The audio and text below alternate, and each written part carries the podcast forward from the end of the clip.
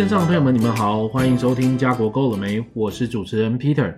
今天要来跟大家聊聊加拿大职业探索。那我们这次聊的话题呢，主要是针对一些应届毕业生以及我们亚洲的年轻人哦。当然，我们在以前呢都有经历过这个初次找工作啊、换工作的这种情况。那我们现在就讲到一个根本的问题所在，就是说，其实我们很多学生呢，在申请大学或是选择大学科系的时候，往往那时候都没有自己的主观意识哦，就是主观的选择来选择自己想要念的科系。我发现说，大概以台湾的学生我碰到来说，大概有七成到八成，大概都是家人、亲戚、朋友，还有这种补习班老师来建议的科系。因为今天我们很多这个前辈们或者是长辈们呢，常常都会说，哦，哪些工作未来好找工作啊，好移民啊，等等的，来替自己孩子呢来做这个职业规划。可是往往呢，孩子们在读到大一大二的时候呢，就非常清楚这个学的东西是不是他们想要的。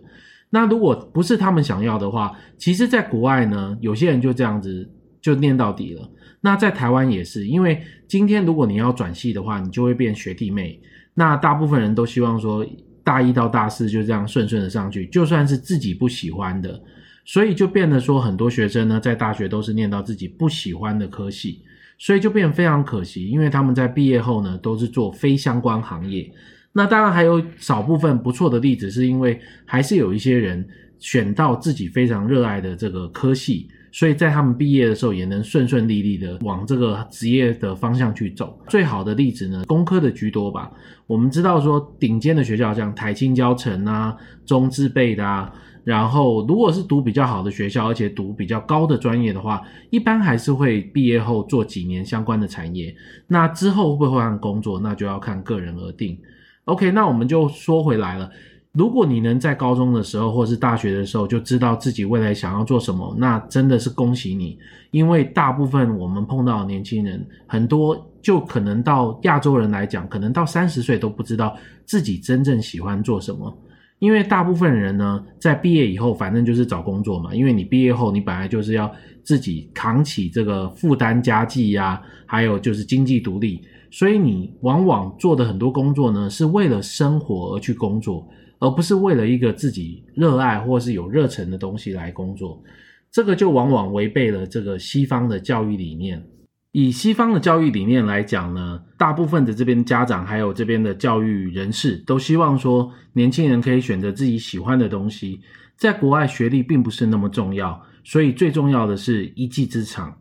大部分的加拿大人来讲，百分之八十七八十的学生呢，大部分都只有一个二专学历，就是一个 college 学历。那他们在高中毕业以后呢，有可能先去工作几年，再回来拿一个 college，或者是。高中毕业以后呢，就直接拿 college，也并没有一定会去念大学。那大学毕竟还是比较我们亚洲的迷失。我个人是觉得说，学历其实如果你未来要在海外发展或者是大企业发展，尤其是回到亚洲的话，学历会是非常重要而且挺加分的东西。可是如果你只是要在加拿大过一份稳定的工作，也是可以薪水稳定成长的话，基本上一个专科毕业其实就够了。OK，我们现在其实最主要呢是希望能帮助很多年轻人呢，帮他们探索这些未来的职业和探索未来的这个就业规划。所以最容易探索的方式呢，当然有分几种。有时候呢，你可以当然去跟很多前辈们啊、长辈们去做一些交流，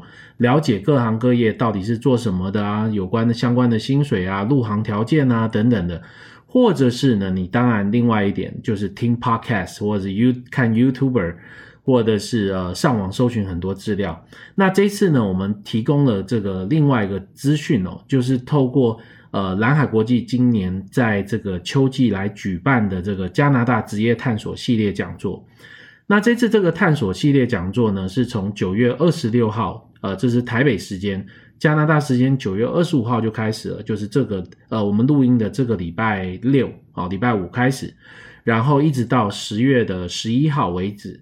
那这些系列讲座呢，这次特别选出了九大的产业，因为我们现在当然不知道说大家喜欢什么样的职业，所以我们只能说按照我们的呃经验和我们熟悉的这个产业来说呢，选出二十四个现在比较热门的工作。选这些工作呢，最主要是现在和至少短期的五年、十年都会有发展性的一个工作来跟大家分享。那希望所有年轻人呢，能在这一些工作里面呢，能听到有看到自己有兴趣的东西，然后再经过这些专业人士或教育人士的分享呢，能够知道怎么样着手开始去规划自己的职业生涯。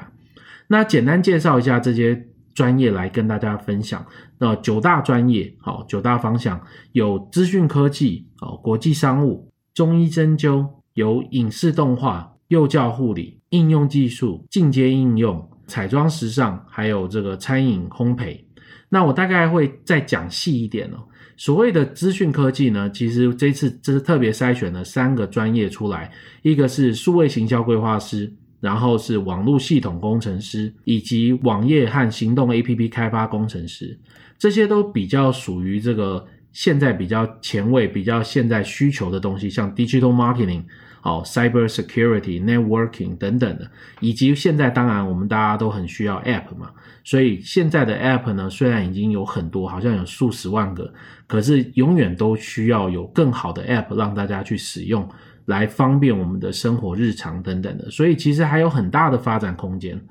那接下来呢，第二个要跟大家介绍的专业就是国际商务。那国际商务介绍什么呢？这次有特别选出三个特别的职业，叫做专案经理、社群媒体经纪人以及供应链主管人员。那专案经理和供应链主管，大家一听就知道这是什么类型的工作。有关社群媒体经纪人来说呢，这个叫做 Social Media Coordinator。这个 social media coordinator，当然我们讲 social media 就包括 IG 哦，IG 是台湾人的说法，Instagram、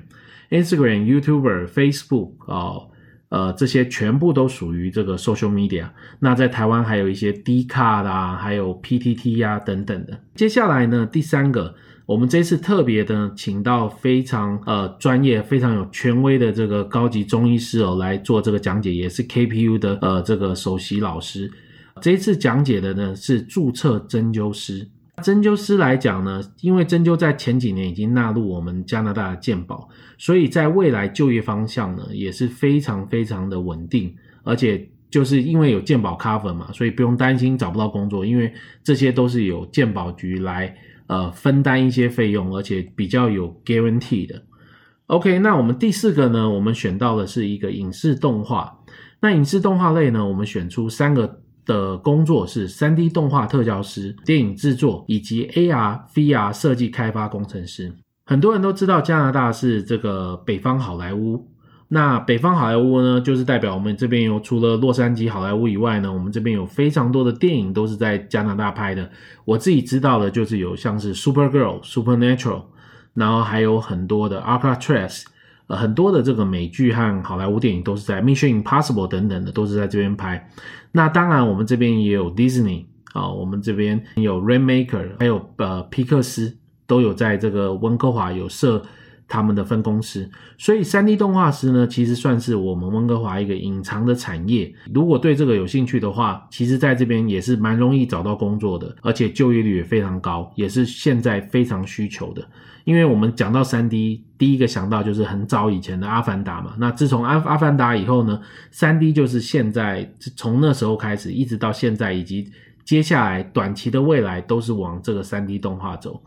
那电影制作呢，一个学生之前是在台湾是学这个会计系的。他是完全没有经验背景，可是他对拍电影拍片非常有兴趣，所以他就来到加拿大学到这个。他因为没有专业，所以就是学一个专业的这个电影制作。那他现在目前呢是在美国的电视台当制作人。他也是从没有背景到有这个相关经验、相关学习的专业以后呢，跟团队独立制作一个短片，有参加一些影展，那好像也有得奖哦。所以这都是一个很励志的故事，因为是从一个。完全没有方向，后来想出对这个有兴趣，然后从完全没有经验背景到成为一个专业人士，然后现在成为一个现在的职业，哦，所以是一个非常励志好的一个例子。OK，那就是还有接下来是 AR VR 的设计开发，AR VR 也是现在一个产业的一个趋势，因为现在呢 AR VR 可以帮助除了打电动以外了。它可以帮助很多产业，像是建筑产业是最最常见的。因为你在建讨一个大楼以前呢，你可以透过 AR、VR 先把整个大楼的这个建筑构造啊等等的，全部都已经放在 AR、VR 的软体里面。这样子，你戴上那个眼镜以后呢，你基本上就可以看到这个。它里面的结构和构造，看看有什么需要改的，而不是说你今天真正把这个建筑物建起来以后，你又要做一些大的改变，或是做一些修改。所以现在科技越来越发达，相对的做的这个工作就会越来越有效率。OK，我们再往下一个走，下一个呢也是现在非常非常夯的这个行业，就是幼教护理。这次要介绍的就是幼教老师，然后有护理师，另外一个呢就是护理医疗助理。好，这医疗助理呢，其实就是到安养院，以及或者是在这个做住家保姆等等的这些行业呢，都是现在非常短缺，而且非常容易移民的。那当然，我刚刚说了，不用因为好移民而去选择，重点是你自己喜欢，然后刚好又是这些产业的话，那真的是很好的一个 match 就对了。OK，我们再往下走。再往下是应用技术，那这次应用技术呢，特别选出我们也是很多学生选择的，就是汽修技师。那当然除了汽修以外呢，我们其实还有机修，就是修飞机的。我们这次不会介绍到，可是也是一个相同类型，而且门槛是一样的职业类别。那接下来还有工程绘图师，还有土木结构工程师。我们在进阶应用里面呢，这次特别带到了就是。跟省政府配合的专业行业，像是能源管理工程师以及资讯安全工程师，这些也是一个接下来十年、二十年一个职业发展前景非常广阔的一个专业。可是选择这个专业呢，你必须在大学就是要有相关经验背景的，才能有办法继续进修，而不是说今天如果你学上的话，可能就 sorry，你没办法选择这一类的专业。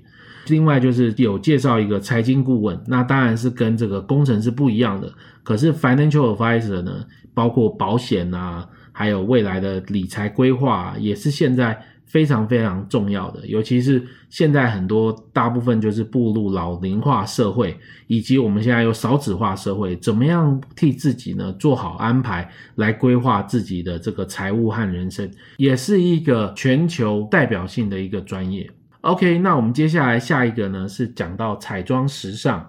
那这十年来呢，我们也见到很多学生常常会来加拿大学习这个彩妆相关的这个专业。这次选出了这个彩妆师、时尚行销师，还有美学芳疗师，这三个呢也是一样，就业率非常高，而且专业也非常高。也是不需要相关背景，你都可以来自己到国外学习啊，提升。如果你有相关背景，当然也非常好。其实很多人也不用说特别一定要去学什么，你也可以试着直接投投履历表，看看有没有公司啊，或者是诊所啊愿意聘请你。这样子呢，你就可以有雇主担保，直接去工作了。OK，那除了这三个以外呢，最后一个专业介绍就是餐饮烘焙。所以吃喝大家就讲到了，就是厨师跟烘焙师。这一直以来呢，在全世界都是非常职缺的工作，因为大家都要吃。那可是呢，每一个国家当然都有自己的特色料理啊，所以你就算是在台湾做很久的中餐厨师，可是你也有很多的机会可以来到国外